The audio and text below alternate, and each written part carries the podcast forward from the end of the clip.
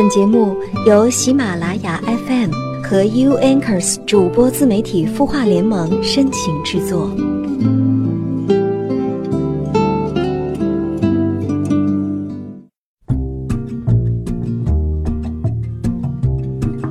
悦耳聆听，芬芳心灵。嗨，你好，这里是有心事节目，我是主播连安，依然在淮河岸边的这座城市问候正在聆听的每一双耳朵。今天你过得好吗？如果你有心事想要诉说，欢迎告诉我们，可以在微信当中搜索“晚安好好听”，也可以下载绵阳热线，找到连安。这样的话呢，在我直播的时候，你就可以和我进行一对一的互动交流啦。接下来呢，我们一起来听听网友的留言。一位匿名的网友在后台给我们留言说：“您好，我跟老公结婚两年了，感情呢一直很好，但是呢，我就是没有办法包容他的父母，很是苦恼。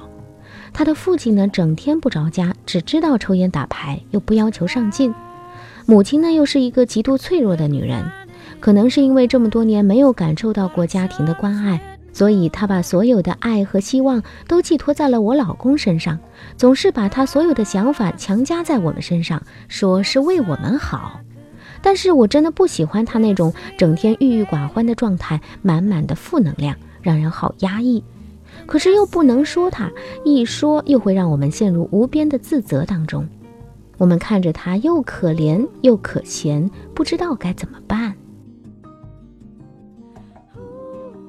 这位朋友你好，不知道你现在是不是和公公婆婆住在一起的呢？所以才会感受到他们对你的这种压抑。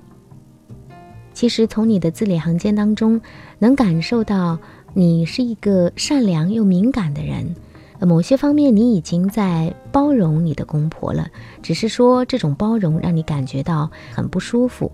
呃，我能够体会到你这种想改变现状，但是呢又担心伤害你婆婆感情的这种无奈。其实啊，在我们与父母或者说是公婆的关系相处当中，很多人都会有类似的一些烦恼。对于父母一辈而言呢，他们的成长环境和情感体验造就了他们的人生，也形成了他们的相处模式与行为模式，而这种模式呢是比较固化的。我们没有办法轻易的去改变别人，可以改变的只能是我们自己的想法和态度。尊重这种差别，尽量的去理解和包容，可能是比较容易而且比较有效的。如果说你能够理解婆婆对你们的感情，那你就和自己的老公一起去体恤她的那种辛苦，包容她的脆弱，回应她对你们的爱和希望，让真实的感情流动起来。这样的话呢，你们的关系也会更加的自然。我想时间长了，他也会能够理解你们的。其实通过你的描述可以看出，在你老公的家庭当中，他的父亲是逃避家庭的，而母亲呢是承担了更多对于家庭的责任，所以他把全部的精力都倾注在了自己儿子身上。因此呢，也就导致这个母亲和儿子的感情粘黏度还是比较高的。你呢也敏感地察觉到了这一点。不过呢，比较好的就是你和你老公，你们是统一战线的。如果你们对此有统一的看法，并且都想有所改变，那么在你的这个小家庭和父母的关系上呢，就需要设定一个相处的原则和适当的界限。因为现在还不知道你们是否已经有了小宝宝，或者说即将迎来一个新生命，那么这个原则和界限就非常重要了。因为亲子关系呢，就会反映在下一代的教养当中。呃，父母和你们怎么样相处，你们与孩子也会怎么样相处。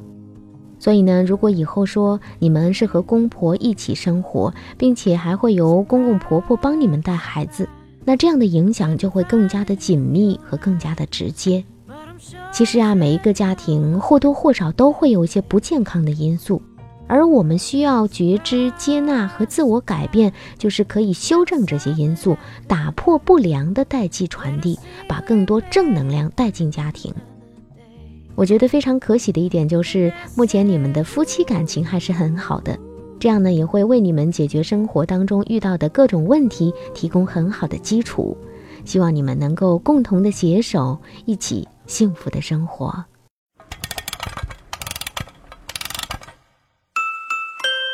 他的故事，你的心事，我们愿意倾听。欢迎添加微信公众号“绵羊热线”，说出你的心事。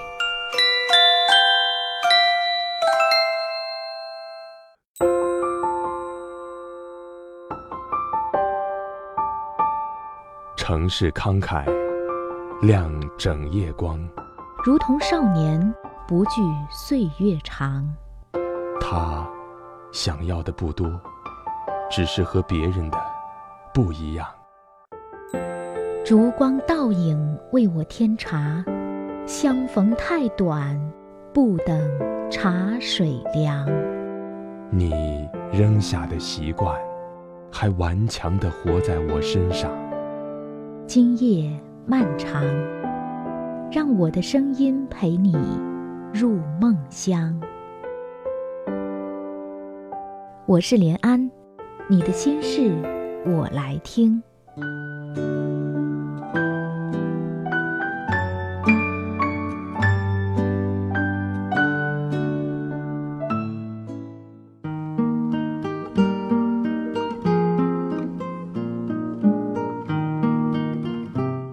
欢迎继续收听《有心事》节目，我是连安。接下来我要和你分享的文章来自李清浅。别让你的孩子成为下一个林奕涵。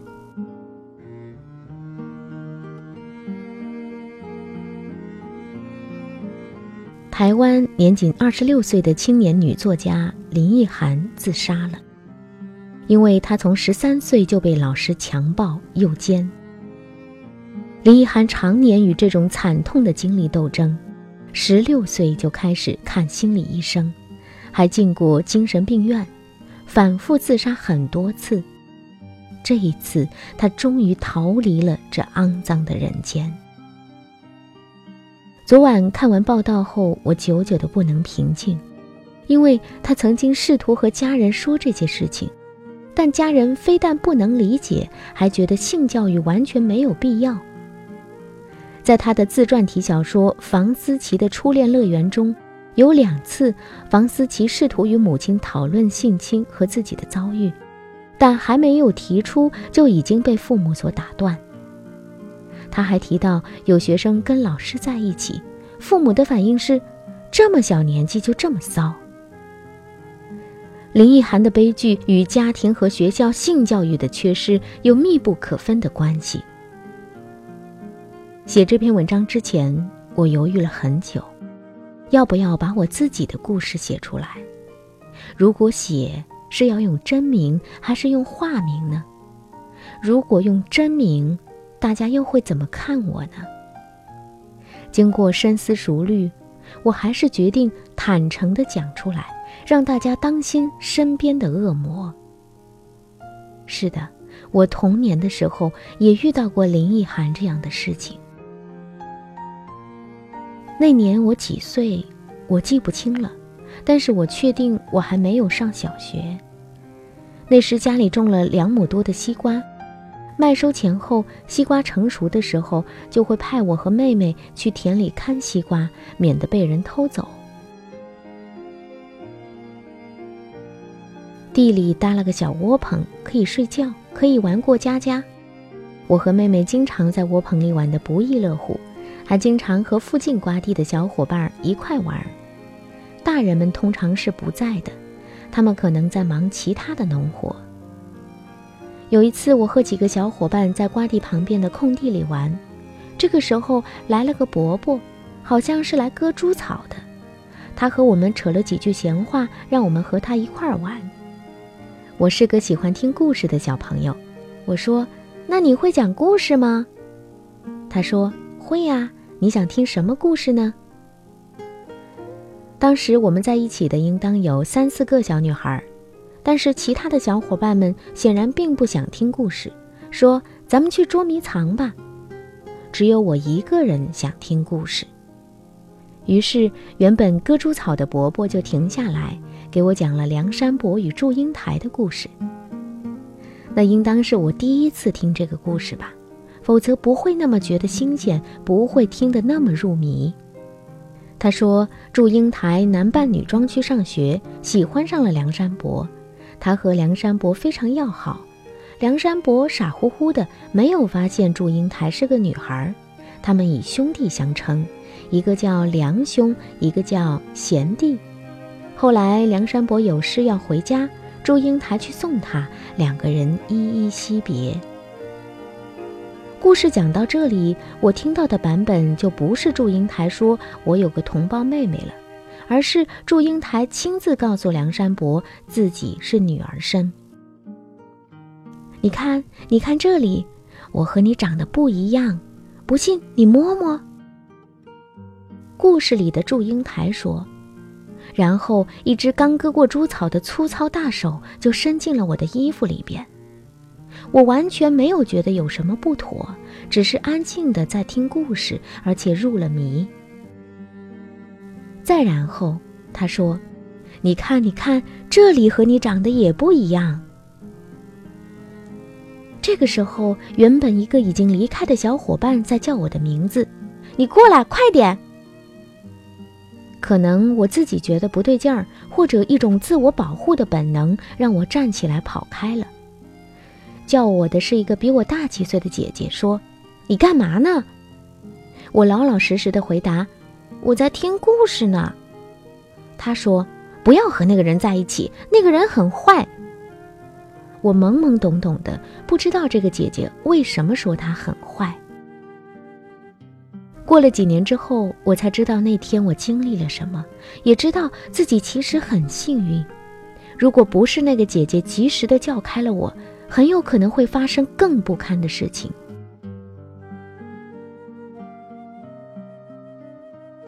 虽然知道那不是我的错，但这依然让我觉得羞耻，感觉自己受了玷污。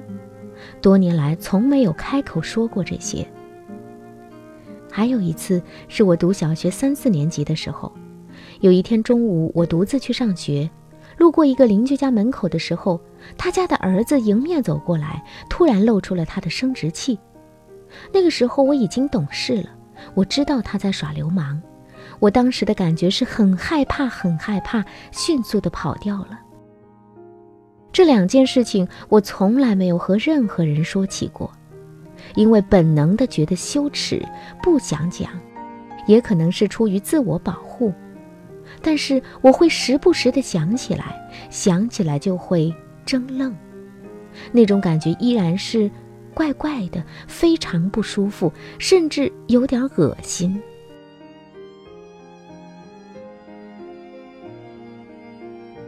三四年前，我给妹妹家的小孩买了一套性教育的书，不要随便摸我，不要跟陌生人走，不要随便亲我。因为妹妹的孩子一直由我父母带，我确定农民出身的他们不会给孩子买这种书，也不会进行性教育。妈妈当时觉得很没有必要，因为感觉讲这些书尴尬。其实这些绘本并不是很露骨。那天晚上，我第一次敞开心扉，和妈妈讲了那段往事。我说不清楚那个伯伯的名字。我只能说是谁家谁家的亲戚，七拐八绕。我妈终于弄清楚是谁了，然后说，他已经死了好几年了。听说他死了，我的感觉非常怪异，莫名其妙的心松了一口气。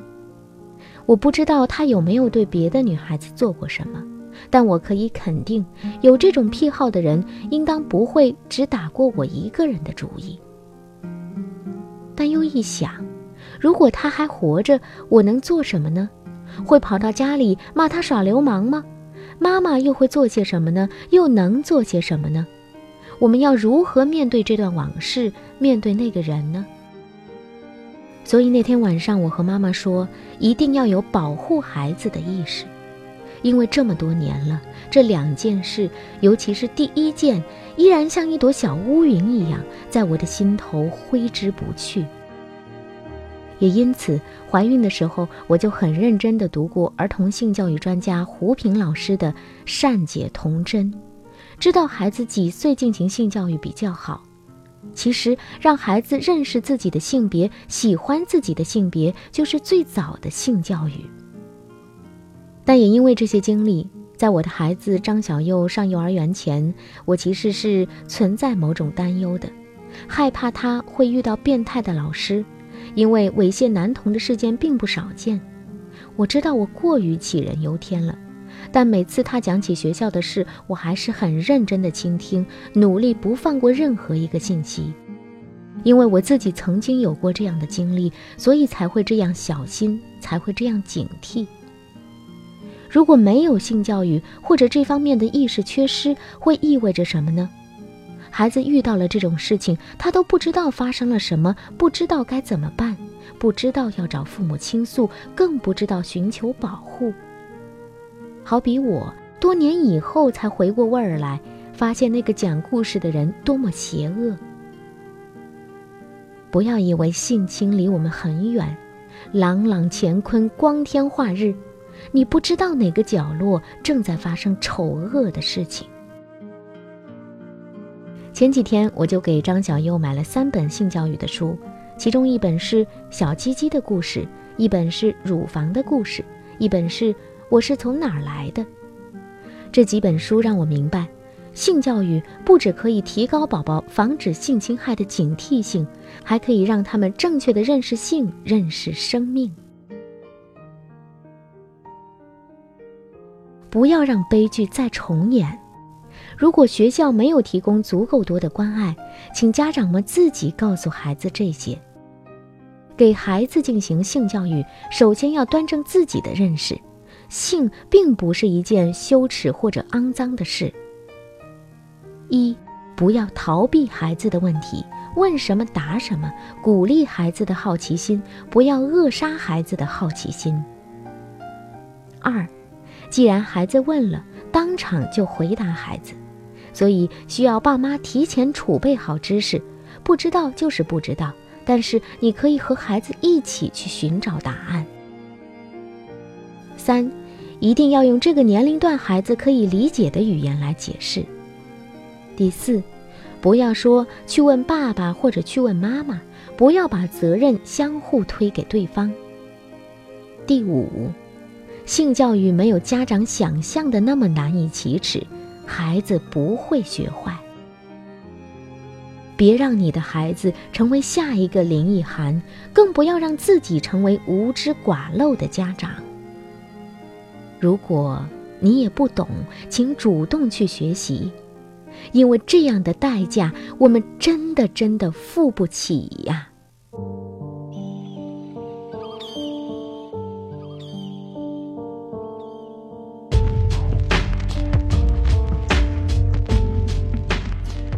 以上你听到的文章来自李清浅，别让你的孩子成为下一个林奕涵。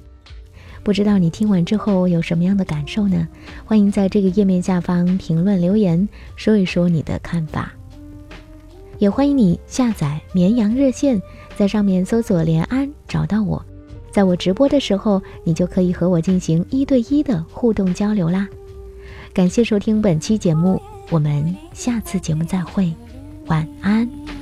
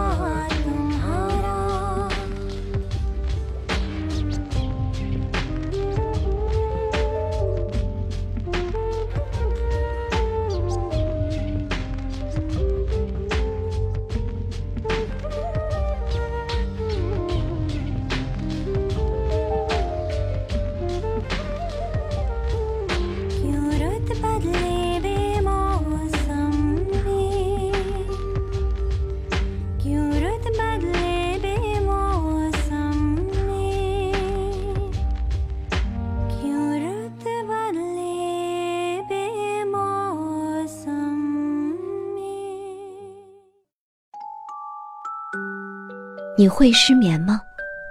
既睡不着又睡不够，就这样夜复一夜。有些事，有些话憋在心里，不知道该跟谁说。每天晚上九点，如果你有心事，我们愿意倾听。我们是 U Anchors 主播自媒体孵化联盟，祝你晚安，好梦。